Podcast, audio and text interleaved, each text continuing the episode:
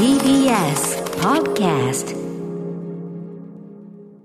7月29日水曜日時刻は午後8時を過ぎました。さあ、ここからは聞けば世界がちょっと変わるといいなな特集コーナービヨンドザカルチャーです。今夜の特集、こんなメールから始めていきましょう。はい、ラジオネーム、アメージングカイコマンさんからいただきました。ワニ映画と聞いて最初に連想したのが007、007シリーズ。特に、ロジャー・ムーア版のボンドです。ん死ぬのは奴らだのワニ背中渡り。オクトパッシーのワニ型一人乗り潜水艇など、何かとムーアボンドはワニと縁があります。映画におけるワニはかつて怖くて強いエキゾチックな生き物として特徴を記号的に利用したものが多かった気がしますが、近年のワニ映画シーンはフォローしきれていないので、描かれ方がどのように変化したのか勉強したいと思います。といただいております。はい。ということで、早速ちょっと変化球的ワニ映画ね、来ましたけど、えー、まずじゃあゲストの三宅隆太さん、こちら、あの、アメージングカイコマンのね、おっしゃってる、えー、007シリーズワニ描写、いかがでしょうか？あのそうなんですよね、あの確かにムーア・ボンドっていうのは、結構ワニと縁が、特にロジャー・ムーアが、ロジャー・ムーアが。なんかワニと格闘しがち。何なんですかね、うん。でその今ね、あのメールに書かれてた、その死ぬのはやつらだのワニ背中あたりっていうのは、ええあの敵に追い詰められてこう、ワニがいっぱいいる池のところにはい置き去りにされちゃったボンドが、ええどうやって脱出するのかっていう場面なんですけど、ええ本当のリアルワニがこう、バラエティでよくあの発泡スチロールが浮いてる上をね、落ちないように渡るみたいな。水泳大会とかそうそうそうそう、ややるやつみたいに、本当に本物のワニの背中をトトトトトっていうふうに渡ってくっていう場面があって、本当間一髪噛まれそうになるんですけど、まあ実際にやってるのは、あの、役者じゃなくて、そこのカットだけはスタントスタントマン。いや、スタントにしたってでもねね。え、でもワニはリアル？リアルワニなんです。当時の、やっぱ007シリーズ、無茶。めっちゃ多いですね。でね、結構おすすめなのが、YouTube で検索していただくと、それのメイキング映像が出てきて、当時のスタントの人が、あの、ワニを渡って何回も失敗するんですけど、失敗って何失敗ちょっとね、失敗した時に、若干か、あの、靴のつま先がワニの歯に引っかかってて、ちょっと怖えっていう。ちょっとリアルフック船長じゃないですか。そうなんですよ。あ、そう。でもね、しかもそこ、そのスタントやった人が、そのワニ園の撮影に協力してくれたワニ園の園長さんで、あ、そういうこと？そう、その人がスタントやってて、で、しかもその人の名前がカナンガさんっていう人で、その名前が実は死ぬのは奴らだの敵のドクターカナンガっていう役目に、まあ選ばれたっていう流れがあそうなんですかうんらしいです。流用されたというか。流用されたらしいですね。へーちょっと死ぬのやつらだのメイキングはちょっと未チェックだったので。気になる。ちょっと YouTube でぜひ、超光栄ですよ。さすがでも。じゃあ、アメージ開口までこの目の付けでよかったわけね、これね。ねそうそうそう、そうだった。あと、オクトバシーのワニ型一人乗り潜水艇あったあったあった。なんかね、敵の家だか城だかに行くときに、こうなんか、ひ人一人入れるぐらいのワニが来て、で、口がパカって開くとロジャムが隠れてるっていうやつロジャームーアボンドのさ、あの、あれ、あの、ベネチアのあの、あの船がバガーって上がって、上行くやつとか、あの、何のためにマシンが結構、うん出がちっていうね。ちょっとね、そう仕込み美術的な面白さが出てちょっとキュートですねそう、いや、いいんですよ。さすがカイコマン、ちょっとね、目の付けが良かったですね。そうですよね。はい。ということで今夜は、えーこんな感じでワニ映画の話満載のこんな特集をお送りします。ワニの日直前企画。100日後でも見られる世界のワニ映画祭り supported by ムービープラス TBS ラジオ第6スタジオからお送りしているアフターシックスジャンクション略してアトロクパーソナリティはラップグループライムスターの宇多丸です。そして水曜パートナーははい、TBS アナウンサーの日比麻音子です。さて、もう今夜はすでに始まっておりますけれども、世界のワニ映画祭りということで、えー皆さん声を合わせてお願いしますね。と言いますのも、今度の日曜日、8月2日は何の日？せーの。ワニの日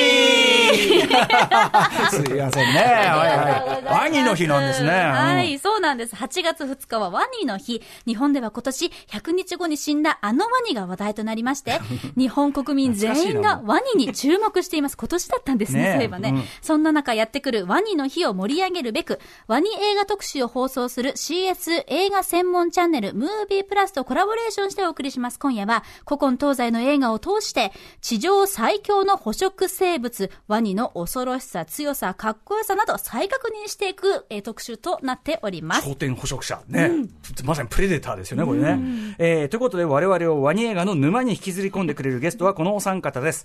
まずは、この手の映画企画には欠かせません。本業も忙しいはずなのに、いつ一体この大量の、しかも未 未公開映画も含めて見ているのでしょうか。脚本家、映画監督、スクリプトドクターの三宅龍太さんです。こんばんはにわに。こんばんはにゃにこのネギっ子風の挨拶もこれ何なんだっていうね、ありますけどね。はいはい。ではちょっとね、言わずもがなだと思いますはいが、ご紹介させてください。はい、映画監督、脚本家、さらには、脚本や映画制作のカウンセラー的存在、スクリプトドクターとして数々の映画やドラマに携わっていらっしゃいます。また、スクリプトドクターの脚本教室、初級編中級編をはじめ、著書も多数です。はい。えー、ということで、この番組、あの、アトロックのね、フューチャーパスト、金曜日企画でも、振り返り企画でもお世話になってい話ですし、あと、日本劇場未公開作品もね、本当にね、えー、定期的にご紹介いただいております。ありがとうございます。本当にいつ見てるんですか？まあ、寝、寝なければ大丈夫。何の解決、何の答えにもなってません。劇場、ちなみに劇場未公開作品、ワニ映画もいっぱいあるんですか、やっぱり？そうですね。っていうか、まあ、大抵劇場未公開ですかね。ああ、ワニ映画。ワニ映画の大半は未公開になってる。ワニが公開される方が非常にめでたい出来事だと言えるそうか、そうか、そうか。ねじゃあ、あの、このザ・クロールとかは結構久しぶりに、そうですねちゃんとしたね大型大型ワニ映画画が来たっていう感じだったんですはね。凶暴領域ね。はい。ということで、後ほど、じゃあ、劇場未公開のワニ映画、えっと、三宅さんおすすめのやつも、ごはい紹介いただきたいと思います。大お願いします。そして、えーゲストお二方目です、えー映画の企画は基本的に断らない という映画ライターの寺澤青木さんです。こんばんはにわに。こんばんはにわに。なあ 何でも、何でも乗って、乗ってくれた上に足してくれる。ありがとうございます。えー、寺澤青木さんご紹介じゃあ日比さんからお願いします。はい、ご紹介します。雑誌映画秘宝などに寄稿されています映画ライターでいらっしゃいます。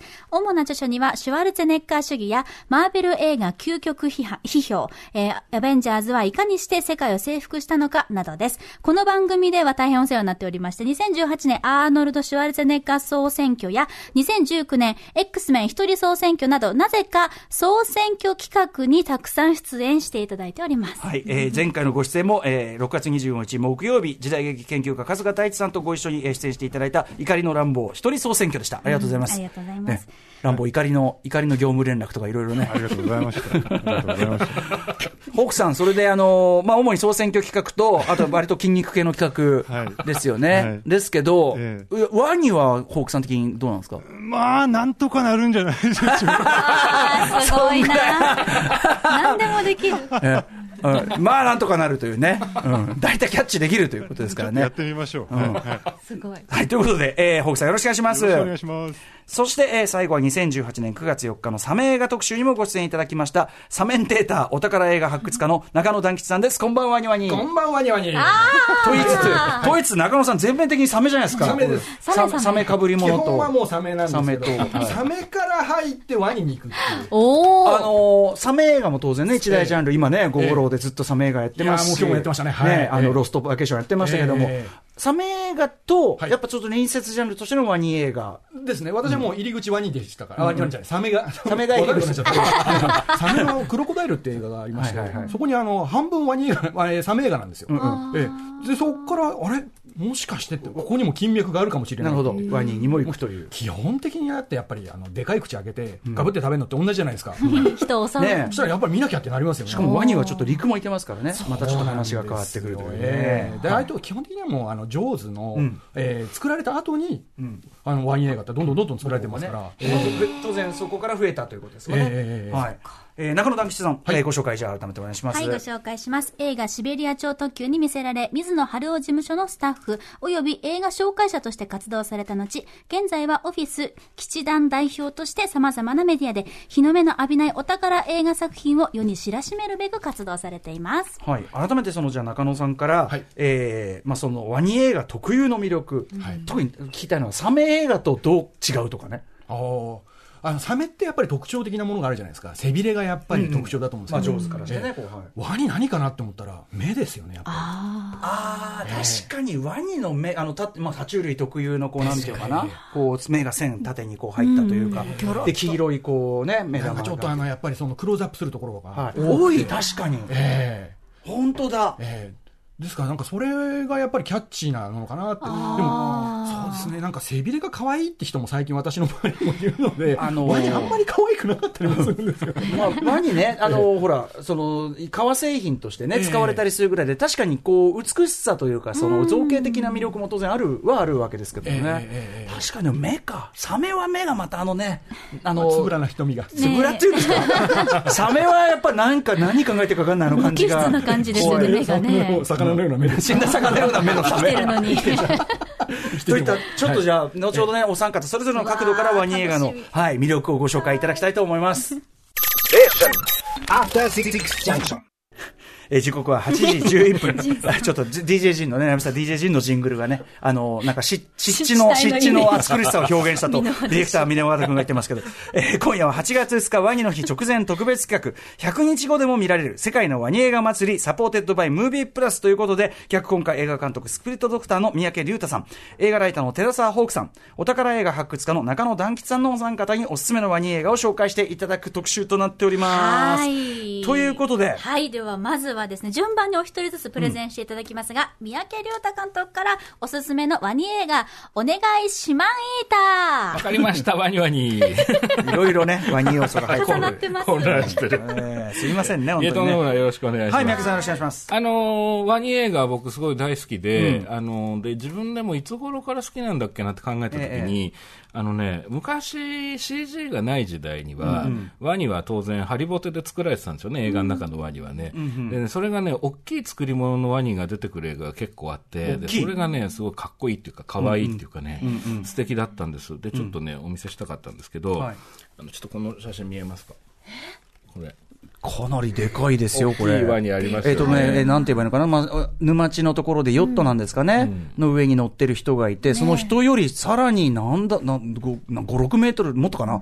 ね。ある、全長あるのかなっていうようなワニがバコーンと顔出してる絵面ですね。ね、はい。パクッと一口でボートを食べられちゃうボートね、ボートよりでかい、そうなんですよ、はい。でね、これがね、すごくインパクトがあって、この写真が。でね、あの、何なんだろう、この映画と思ってたら、これがイタリアのキラークロコダイルっていう映画で、1988年の作品なんですけど、まあ未公開でその後ビデオが出てね、ビデオで見て、まあ、すんごい大きいワニが出てね、あの、話自体はすごくシンプルで、要するに大きいワニが出たから、まあみんなでやっつけようっていう話です。ええ簡単に言うとね。まあまあうん、上手の流れから出てきたものなんですけど、まあとにかくワニがかっこよくて、大きくて、すごくいいなと思ったんですけど、で、その後に、あの、キラークロコダイル2っていうのが作られて、ええええで、あの、これ2のある画像だと見えますか？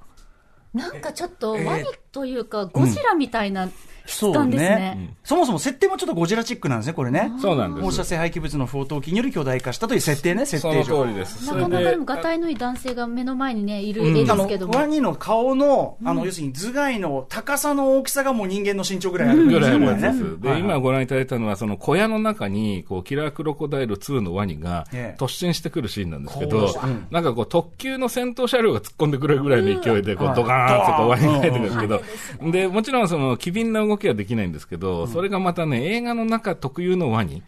こう、ほん本当のワニとはまた違う魅力みたいのがあって、うんうんうん。で、なんかそれですっかりハマっちゃったっていう部分がありましたね。うんうんうん。で、その後日本でも珍しく、あの、シンキラークロコダイルっていう、ええ。その、日本？日本のワニ映画っていうのもあって、で、これはあの、まあ、キラク、さっき紹介したキラクロコダイルとはまた関係がないんですけど、一応な題名だけそういうふうになってるんですけど、ええええあの、タイでロケしていて、あの、チャイヨープロダクションっていうあの、ウルトラマンの話とかで時々出てくる会社の社長さんがこのワニの特撮をやってる、あの、V シネなんですけど、まあそういうのとか、これも作り物のワニが出てきてすごくかっこいいんですけども、93年のそうなんですよ。へでー、ただですね、この作り物ワニ時代は、割とお話はこう、フラットなものがちょっと多かったかなっていう印象がありますね。まあ、やっぱり怪怪物的なワニがワ出てきて。そうですね。で、ワニハンターがいたり、学者がいたりとかして。まあ上手だよねまあ上手ですね。そうですねそう100%上手だ。そうね。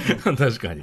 でね、それがね、CG でワニを表現するようになってから、一気になんかこう、ジャンルの裾野が広がったっていうか、あの、ワニが出てくるんだけど、前みたいに一本調子じゃない、お話で面白がらせる作品っていうのがすごく増えてきたっていう面白い。えー、なん、なんだろう、やっぱ、あるんですよねなんだろうね、もう絵的に面白がらせるのはまあできるからっていう、そうかそこはクリアってことなのかな。次のステップに行ったんですかね。そうだと思います。だから、ハリボテのワニに依存しないことで、なんかこう、人間ドラマとか、コメディとか、ラブコメと掛け合わされたものとかもあって。ラブコメとワニそう。でね、結構面白くなってったんですよ。はいはいはい。で、それでちょっと何本か紹介したいんですけども、あのね、おすすめしたいのはね、すいません、ちょっとぬいぐるみが今日、可愛いです。ワニのぬいぐるみ。また今回ぬいぐるみ持ってきていただ可愛らしいやつ。うちの子、また一人連れてきたんですが。持ってるんだ、ちゃんと。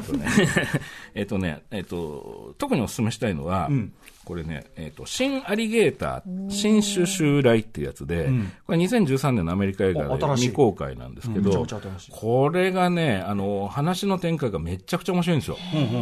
あの、アメリカの都会で働いてた20代の女性が、田舎に帰ってくるんですけど、その、田舎で昔恋仲だった彼と再会したりするんですけど、実はその二人っていうのは対立している家族のそれぞれ娘とも、まあだから要するにロミオとジュリエットです。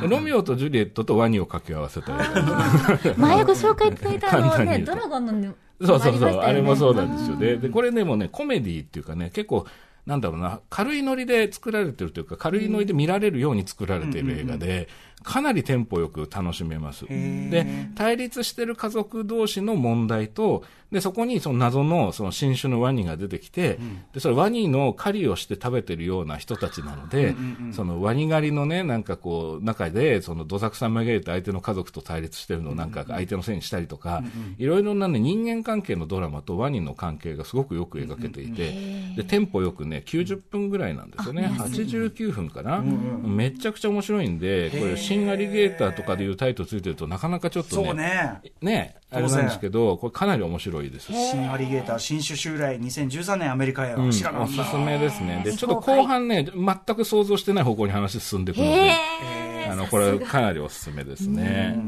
はい。あとはですね、えー、グリードっていうワニの映画がありまして、これも怖そうなそう、ジャケがもう大きいワニがガーッと口開けてるんですけど、ドイツ映画2009年、あ、失礼、2006年ですね、はい。で、これも90分ぐらいの映画なんですけども、あのね、これはね、要するに昔アリゲーターっていう映画があって、それこそジョーズのアリューで作られた中では多分一番よくできてると言われている。いや結構面白かったですよアリゲーター。相当面白い映画があるんですけど、アリゲーターにそれこそある種オマージュを捧げてるのかなっていう内容で、あの、都会のその下水道みたいなところに、まあ、ワニが逃げちゃって、で、それをなんとか退治しようっていう、まあ、アウトラインなんです。ただね、登場人物たちの人間関係がめちゃくちゃ面白くて、で、例えば主人公はワニ狩りの名人なんですけど、悩み事を抱えてて、それは何かというと、思春期の娘との関係がうまくいってなくて、お父さんとして非常に辛かったりして、で、反目し合ってる美人学者と一緒にワニを追ったりするんですけど、まあ、その人とのラブコメの要素もあったりしながらね、もうすごいテンポよく面白く進むんで、このグリードもおすすめです。グリード、ドイツ映画なんですね。ドイツ映画ですね。で、他にもね、タイトルだけ言うと、そのイギリス映画でハングリーアタックっていうね、こういうやつとかもあったりするんですけど、2014年の映画で。これもね、あの、イギリスのブラックコメディでよくできてるって、そこにまあうまくワニを絡めたりしてなんかすごい人間ドラマねいろんな形が絡めやすいんですねなんかね。絡めやすいと思います。というのはね、海、まあ、サメと違って海に入らなくていいっていう、その、海に入んなきゃいけない理由みたいなものを作らなくても、陸に上がってくるので、そうなんですよ。だから日常の主人公たちの職業とか生活にワニが絡んでくるっていうふうに、まあ多分話が作りやすいんだとさっ思います。き下水道でしたもんね。そうですまあ、アね。リゲーターのねその都市伝説的なところでだから都市に突然現れてもありっちゃありっていうなるほどね。っていうのがあるんだと思います。なので、ワニ映画っていうのは、その、まあ、サメはね、その、団吉さんご専門でいらっしゃるんであれですけど、そのシャークネードみたいに、こうちょっとウルトラ C を使ってね、お話を展開させる台風に乗って、サメが襲ってくるとかっていうのありますけど、ワニは割とそういうことをしなくても、いろんなジャンルに話を展開させられるっていうのが、ワニ映画のいいところかなと思います。でね、僕、それで言うとね、実はここ1年で見たワニ映画の中で、もうダントツにおすすめのやつが1本あって。ダントツおすすめはい。これがね、タイの映画で、ザ・プールっていう作品なんですけども、はい。これがね、まあ、めちゃくちゃ面白いんですよね。あのね、ざっくりあらすじを説明すると、水深6メートルぐらいある深いプールがあって、で、そこで、こう、プールの上で、こう、ちょっとね、あの、い居眠りをね、その、要するになんていうのかな、ゴムのイカダみたいなのに乗って、まあ、ある理由があって、そうなってるんですけど、主人公が居眠りしてる間に、プールの水を、まあ、抜かれてしまって、で、気がつくと、あの、空っぽになってると。で、やべえってなるんですよ。で、普通はそこ、はしごついてると思うんですけど、プールですもんね。そう。ついてないんですよ、そこのプールが。で、なんでついてないのかは後でわかるんですけど、でも、それで上がろうと思ったら上がれないっていう状態になっちゃう。これ結構怖いんですよね、地味に。で、もう誰も周りにいなくて、助けを呼んでも来ないと。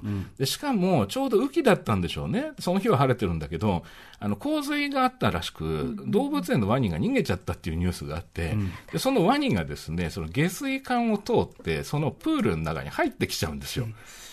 で水深6メートルの箱、もう本当に逃逃げられない箱の中に、ワニと彼、そしてそこにまた新たな人間が、まあ、誰が絡んでくるかは言いませんけどね、その絡んできたりとかして、で一体これどうするんだと、でなんと素晴らしいのは、本当にそのシチュエーションだけで90分ぐらいガーッと押していく映画でね。相当よくできててね、あの、かなり面白かったですね、このザ・プールという作品は。僕はい。実はこのタイミングで拝見して、ええ。だからあのオープンウォーターってあったじゃないですか、ありましたね。あのヨットから降りちゃって、でヨットに戻る手立てがなくなっちゃって、困るみたいな、まあ、オープンウォーター的な、まあ、最初、出だしのアイデアかなっていうところで、まあ、それも面白いんだけど、もうね、目も当てられないことになっていくっていうアイデアを、これだけ重ねるかっていうかね、もうね、何かやると目も当てられないことになっていく。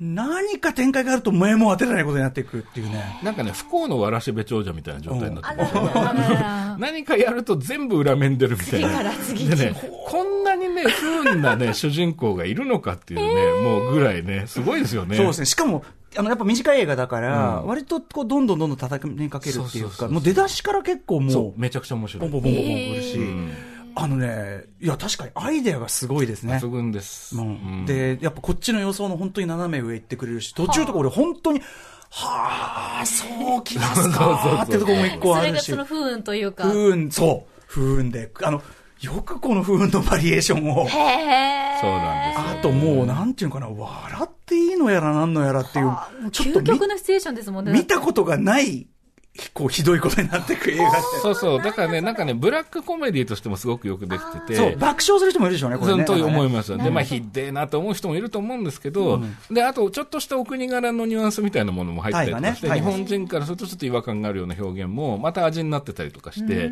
で、一方でワニの CG もすごくよくできていて本、当に。そうなんですよね。お飾り的にワニがいるというよりは、こっちワニ結構怖いぞっていう感じになっているなんか。全然そこは、あの、ザ・ CG 感もそんななくて。いや、全然ないですね。あの、うんちゃんとしてる、ま、あの、そこにケチのつけようは全くない。全くないです。うん。なのでね、機会があれば、きっといい機会があるといいなと思いながら、ザ・プールもお勧めしたという。ワニの日ですね。ワニの日なんかあんのが、2018年ね、えータイの先にザ・プール。これ僕も面白かったです。めちゃめちゃ。はい。というプレゼンでございます。ありがとうございましたあっという間だった。三宅龍太さん、アリゲーターございました。ありがとうございました。このね、一応ワニネタが入ってる。さすがですね、やっぱさね。すがです。どれも気になる。さあ、ということで、はい。これはね、密を避けながらのそうです部屋ね。にね、この次から次へと選手交代いたしはい。ます。スピーカーチェンジでございます。四角が次から次へとやってくるということで、ダイレクトスタジオ。さあ、続いての続いてのププレゼンターを今ですね、お席まで歩いていただいて、あ、やってまいりました。寺さんホークさんで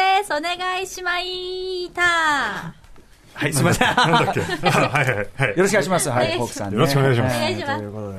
はい、ということで、ね、ワニもなんとかできるという。なんとかね、あの、今試されている感じがありますけども。はい。ただまあちょっと私はもう今日ほとんどあの、おまけコーナーというか、何をおっしゃいます？うんちょっとあの、休憩みたいな感じで。何をおっしゃいます？ちょっとサクサクいきましょうね。だからね、はい、じゃあ、もう僕はね。ワニ映画お願いします。はいはい。で3本、3本持ってきましたよ。うんうんでも、それでも。ええーと、なんだっけ？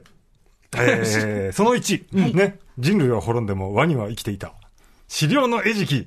はい。ドーンね。ゾンビシリーズ3弾。はい。これゾンビの続編ですよね。待ちに待ったね。はい85年の映画。えー言わずと知れたジョージ、ジョージシー、えー、ジョージシスコットじゃないや。ジョージ A ロメロえジョージ A ロメロね。うんはい。あの、監督作品ですけど、ええこれ、まあ、そういえばワニ出てたな枠。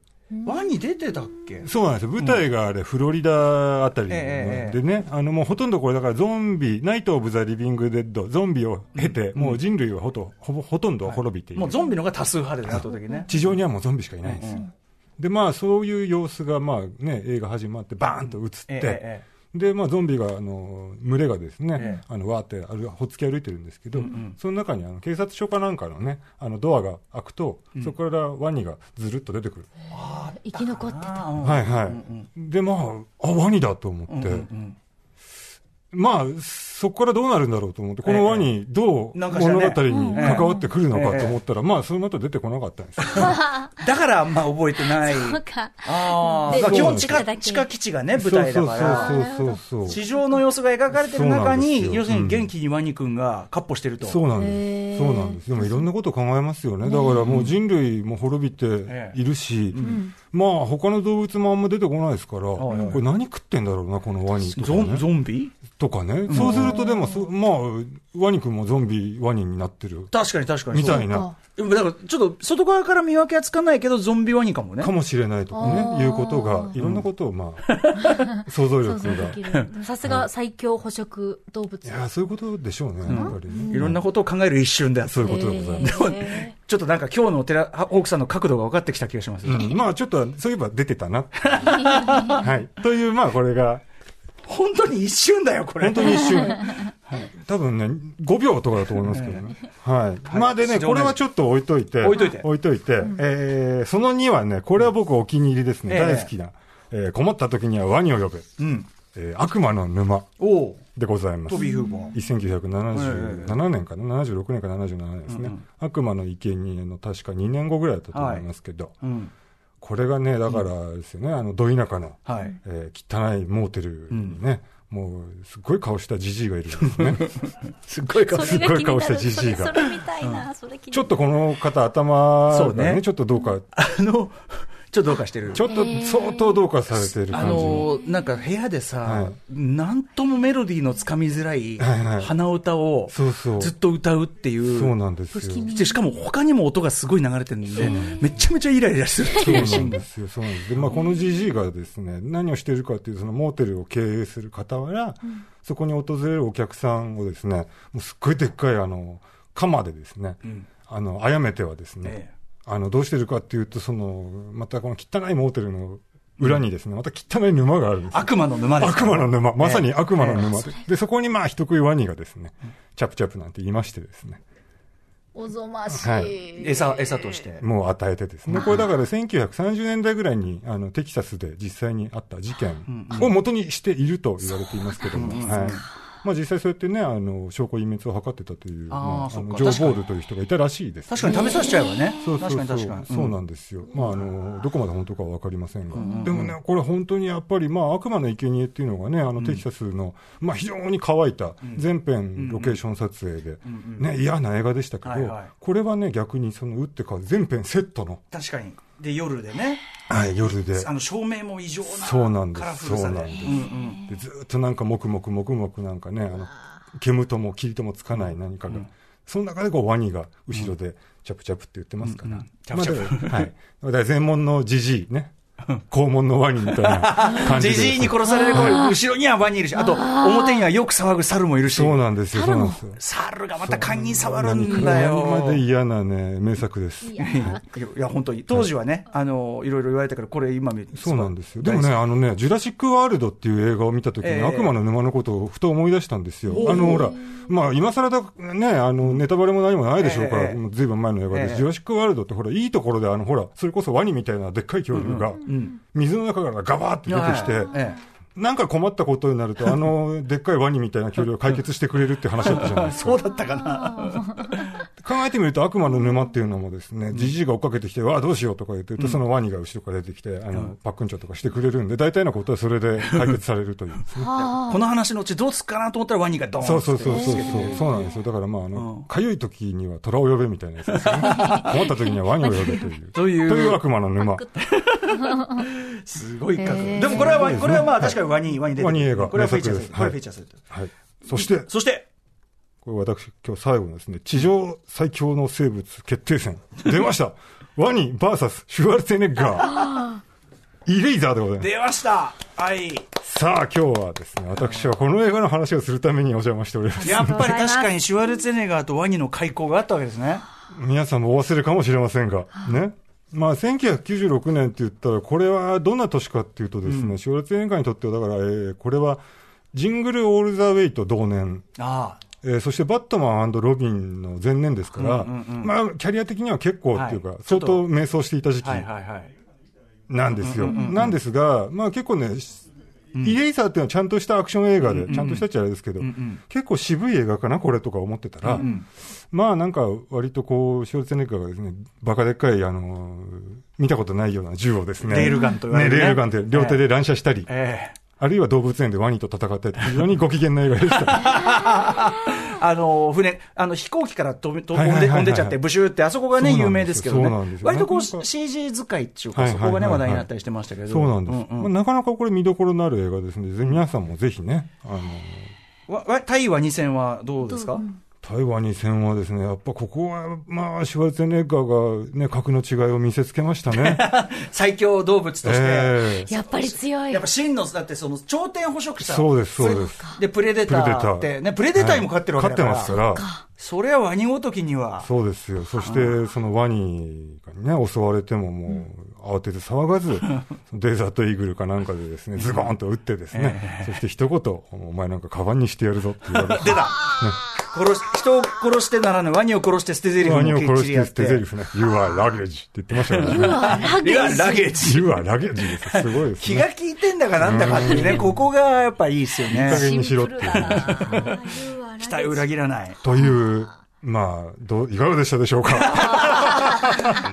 いや、あ、ね、いいんですか？あとなんかちょっと予備でも上げてい予備、ただいてるじゃない予ですか。備、予備はだけど、んこれなんで僕、これあげたのか、スーパーガンレディワニ文書っていう。これワニ出るんでしたっけ？タイトルだけじゃない。タイトルだけじゃない。これ、篠原徹のこれだって、あの、床屋とかラーメン屋とかにいつもなんかうん。置いて漫画が置いてあるね。置いてあって、うんで、82文章って書いてワニ文書って読むんですよ。えええで、これ、それがなんか子供心にはかっこいいなって思いましたね。あと、女刑事、サシバっていうのもありましたよ。あの、348と書いて、サシバっていうねえ。数字読ませ系ね。そうそうそう。で、それでもっとあんのかなと思ったら、その2本だけでした。あ数字シリーズ。とにかく、これじゃワニ文書。タイトルがワニ。タイトルがワニワうんあとはまあ、アリゲーターねあ。れ先ほどね、三宅さんもおっしゃって三ましたけどいや、もうこれ、でも普通に面白いですよね。そうそうそうそう。なんか非常にこう、都会的でしたよね、なんかね。とまあ、実際舞台が都会。うん なんか、いやいやいや、ジョーズのね、まあ、いわゆるまあ、エピ5年みたいな感じで作ったにしちゃあはい、割と独自性が非常にあったかなっていう。確かにうんあ、だって脚本ジョン・セイルズなんですよ、そうですよ。エイトメンアウトとかねね本当に、ちゃんとどしぶな、ちゃんとした映画を撮る人ですよそうです、。そうです。はい。あるいはちゃんとしたところも抑えてやっぱりそれはね、は。はいありがとうございます。でも基基本変化球、でもすごいですよ、基本変化球なのに、もうはいちゃんとあの、なんていうの、スリーアウト取って帰るみたいなね。スリーアウト取られたのか取ったのか分かりませんが。さすが、さすがでございます。いやいやいや。寺澤ホークさんでございました。ありがとうございます。アリゲーターございました。ありがとうございました。このためにお呼び立てしてありがとうございます。ありがとうございはまさすが。す。おー。ね、さあ、ということで、はい。さあ、寺澤ホークさんにじゃあ変わりまして、はい。続いては中野団吉さんでございます。お願いします。お願いします。ね、えー、ということで、ちょっと変化球が来たところで。え、もっと変化球投げようかなと思って。ああ、そうですか。今日ですね、資料を作ってまいりました。すごい独自。資料。うんはい、あのーありがとうございます。今回プレゼン方式だということだったので、ちょっと資料を作らせていただきました。また、グラフが。グラフがあるんですけど、グラフがあんまりあの面白くないんで次行きましょうか。いやいやいや 面白いですよ。ワニ映画制作国。はい。やっぱアメリカ、アメリカが圧倒的多いに対して、さっきのあの、えっと、ザ・プールのタイが結構多いんですね。そうなんですよ。ねやっぱり地域密着型。あのーやっぱりタイって、あ、そうだよね。いるじゃないですか。確かに身近にワニが。結局アメリカも、だから行くとこ行きゃいる、ええタイも行くとこ行きゃいる、ええやっぱそこで使えるのはそりゃそうですよね。そういうことですよね。確かに確かに。アジア圏が多いんですね。んサメ映画ってやっぱりもう圧倒的にアメリカがブワーっと多いんですけど、ワニはアジアが多いんですよインド。ネシアとか中国、ええ香港でも、で日本も、日本もね、あるって珍しい、え日本は先ほどのあの、三宅さんがご紹介した、えーえっと新キラークロキラークロコダイル。クロコダイル、はいあれがそうだったんですけど、まあでもそれ以外ないので、日本も作っていただきたいなとは思うんですよね。まあ、ワニをどう出すかってところはね、でもそこの工夫もね、こういう映画の面白みだったりしますもんね。ええええええはいええといったあたりで、じゃあ各国のね、そういう分布も教わったところで、うん。対してあれですけど、すいません。はいい。やいや、面白いですよ。はい、うんじゃあ続いてまいりましょうか。はいえー早速、あの、紹介する作品の方で、はい、えーレプティリアという作品なんですね。レプティリア。はい、先ほどあの、テラーホークさんが、うんあの、悪魔の沼、うん。えーご案内したじゃないですか。ええなんと監督同じです。トビー・フーパー。ああ、そうですか。ははいいはい。そうなんですよ。トビー・フーパー監督なんですよね。で、えーまあ、舞台はですね、アメリカでございます。うんはい。南カリフォルニアの湖のソベック湖というところなんですけど、高校生たちが、もうあの、親のあのレジャーボートを借りてですね、ずんどこずんどこ進むわけですよ。で、もう、キャッハーって感じで行くんですね。で、進んでいくと、えーやっぱりちょっとあの、島にたどり着くわけですよね。そこの島にはですね、あの、廃墟のホテルなんていうのがあるっていう伝説があって、そこでワニを飼っていたっていうことがわかるわけなんですよね。まあ、それは伝説として残ってるわけなんですけど、でもその伝説のワニっていうのは、卵が食われたことがあって、それ以来人を襲うっていうんですよ。わああ、恨みに思ってる系。そうなんですよ。さあ、そしたらその後はもう、お分かりですね、みたいな感じで、浮かれたあの高校生たちはみんなやられちゃうわけですよ。という感じなんですけれども、ええ、トビー・フーパー監督ってやっぱり悪魔の沼でええもおどろおどろし系でしたよね。先ほどもね、お話ありましたはいね。あの、でもこれはどちらかというと、んもう超軽いテイスト。あ、そうなの？えトビー・フーパーにして。え、ええ、そうなんですよ。超あの、ポップな感じの。へ私はあの、ツッコミパーティーワニ映画って呼んでますけれども。ということで、どちらかというと、まあ、メジャーというよりも、マイナー系、B 級寄りの作品なんですよね。ええですから逆に言うと、知られざるトビー・フーパー監督作品とあ。んまり話題にならないですね、トビー・フーパーの中でもね、確かに。で、これ今、あの、ご覧いただいてるんですけど、歌丸さんにはご覧いただいてるんですね。はいソフトねはいソフトご覧いただいてるんですけど、この形のあの DVD ケース。あの、ジュジュエルケース型と言ってたから、要するに CD ケースね。CD ケースね。ええはいはいもうそれしかソフトがないんですよ。ええあ、この時しか出てない。だから2000年代初頭ぐらいにしか出てない。はい、激レアです。へええですからなかなか貴重なあのものなので、あの、なかなか見れないですね、じゃあね、今。そうなんですよ。ぜひもう見ていただきたいなと。見る機会があるといいんだけどそうな。なんですよね。なんと。ワニの日には見れるのかな？はい見れる見れるのかな？そう見れるのかな？んなです。嬉しいですね。ムービープラスさん、ありがとうございます。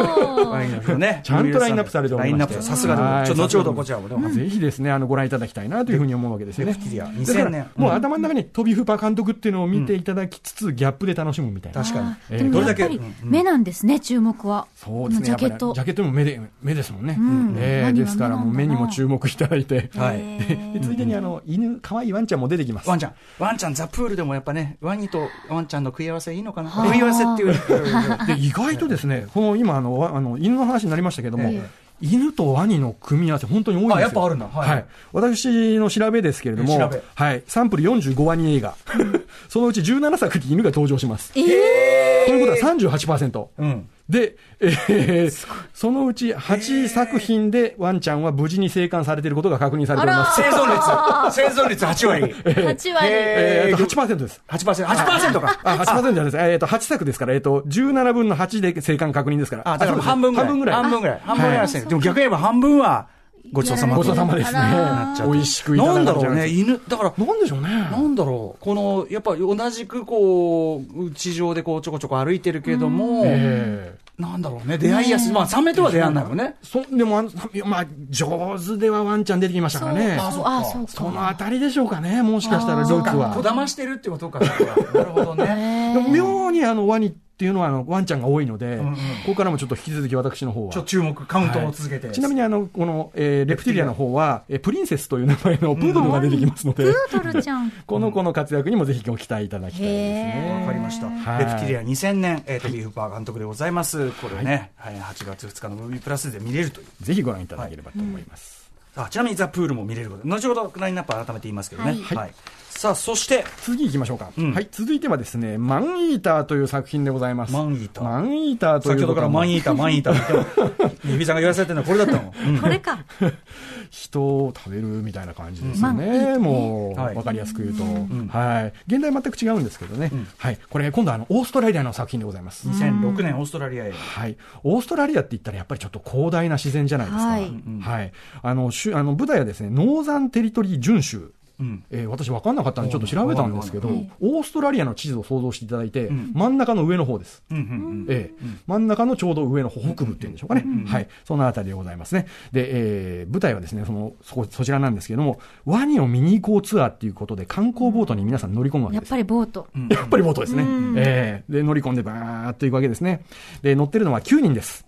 で、さらにまた犬が出てきます。まあ あ、やっぱり犬。ああ、そう。やっぱりねえーワンちゃんが一匹乗っております。で、えー川に進んで、どんどんどんどんどんどんどんどん行って、えーすぐ帰ってこようと。ワニ見たら帰ってこようねってツアーだったんですけど、途中でですね、遭難信号がパーンと上がるわけですよ。よっしゃ、いいなに行っちゃうんだな、そこで。で、行っちゃうと、やっぱり待ってるんですよ、強いワニが。い。そそれはその、やっぱ相談避避難信号は、遭難信号は、ワニがそういうことだったんです。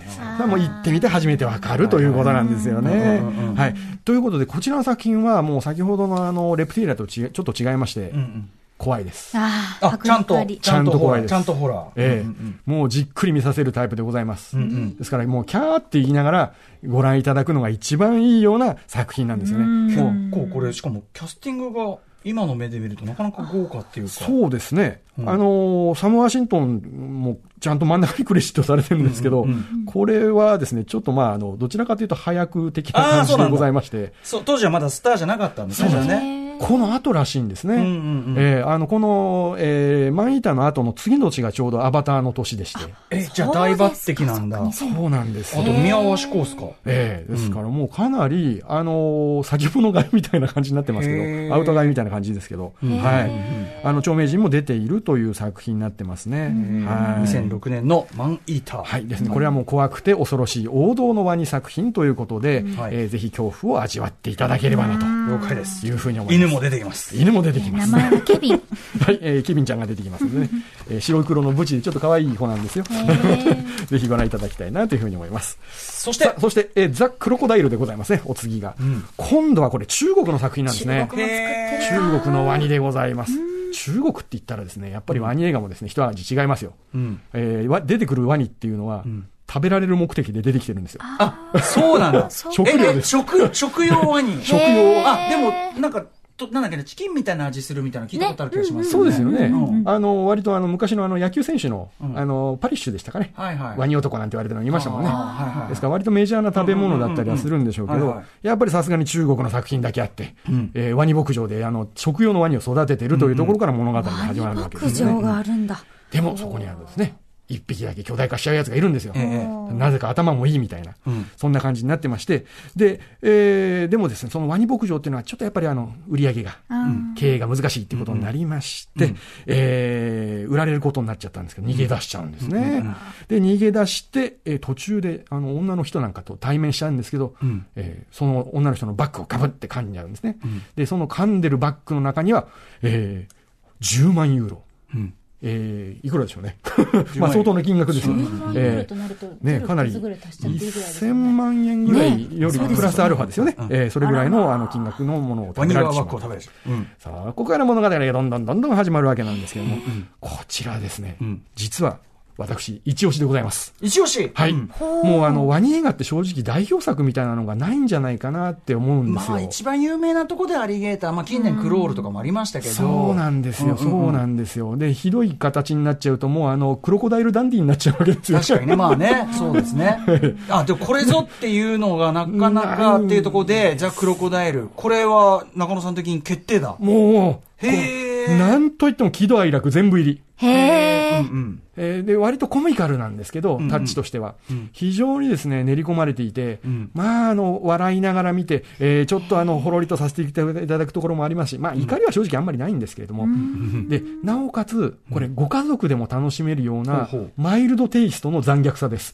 なるほど。あんまグロくない。あんまり悪くないです。うんうんうんうん。はい。ですから、そちらのタイプではないんですけれども、王道のワニ映画、恐怖を体験したい方はまた、えー別の作品見ていただく形になるんですが、このザ・クロコダイルに関しては、ご家族一緒に楽しんでいただいても、おそらく大丈夫だと思います。出てくるワニがこれがすごいんです。もう圧倒的な迫力で、ダダダダッといきますから、階段に登ってきたり、ガーッとするんですね。で、家の壁を突き破って、ドーンなんて出てきますから、このあたりもですね、たっぷり見ていただけるといいなっていうふうに思うんですよね。これもやっぱコンパクトですね、90分。そそうですね。はい。えーこの女性とクロコダイルがどういう関係になっていくのかっていう、それも気になる。お金やっぱり10万ユーロってすごい金額じゃないですか。そうですよね取り返さなきゃいけないんですよええね。あ、取り返そうとするんだ。するんですよ。で、そこに悪い奴も現れて、お金あいつらのあのワニの中にあるぞなんていうのを発見した奴らが聞きつけたのがもう取りに行ったりとか。で、そこに加わるのが少年とお父さんなんですね。この少年とお父さんとの、その女性を入り乱れたこの人間関係がまた面白いんですよ。先ほどね、三宅さんもおっしゃってましたけど、やっぱ CG 以降、ワニ映画がドラマ的に充実してきたっていう、まさにね、そういうそうですね。面かもしれないですよね。なるほど。はいしかもね、その、このワニがめっちゃ頭いいわけですもんね。そうなんですよ。ちょっと言葉が分かったりする。言葉分かってるっぽい。言葉が分かる。ええそうなんですよ。人間の言ってることがちょっと分かってるみたいな感じで、賢いワニなので、これはですね、ちょっと一味違うっていうテイストでも楽しめるわけですよね。なるほどはいはい、ということで、中野団吉さんお勧めいただきました、レプティリア、えーそしてマンイーター、ザ・クロコダイル、これが決定版だっていうね。はい中国。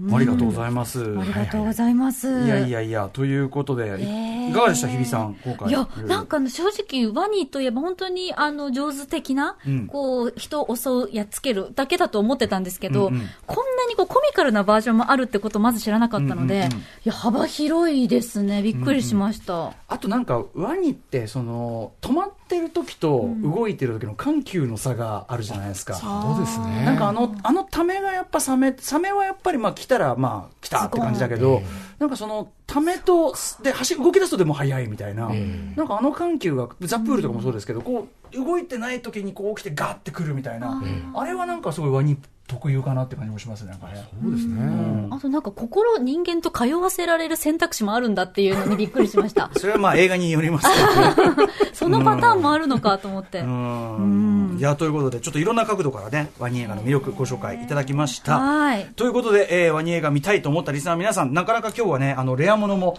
含まれていましたので、えー見づらい、普段だったらなかなか見づらい、レプティリアなんかなかなか見られないという中で、はい、ご安心ください。本日紹介していただいたワニ映画の一部が、ムーービープラスで見られます。そうなんです。ここでムービープラスからのお知らせです。ハリウッド大作や話題作はもちろん、本日紹介したワニ映画など、映画ファン垂薦のマニアックな作品まで、ここでしか見られないオンリーワンの特集や番組を放送している CS 映画専門チャンネルムービープラス。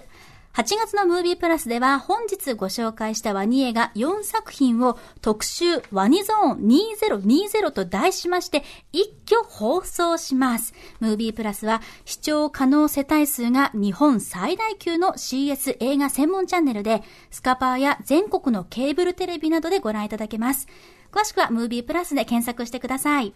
そして現在、ムービープラスのホームページ上では、本日のゲスト、中野団吉さんによるワニ映画の魅力をさらに深掘りしたコラムも掲載されているということなんですね。ぜひお読みください。はい。それぞれの作品に登場するワニの体長、長さだったり、迫力や恐怖度を数値化して解説していただいております。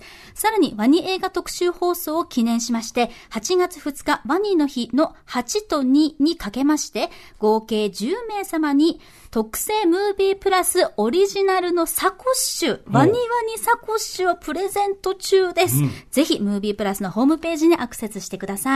なお、特集ワニゾーン2020では、今日ご紹介いただきました、レレプティリア、マンイーター、ザ・クロコダイル、人食いワニ襲来、ザ・プールを放送。さらに特集以外でも、007、007、死ぬのは奴らだ、資料の餌食、イレイザーなども放送しますので、全部チェック、ほぼ全部チェックできます。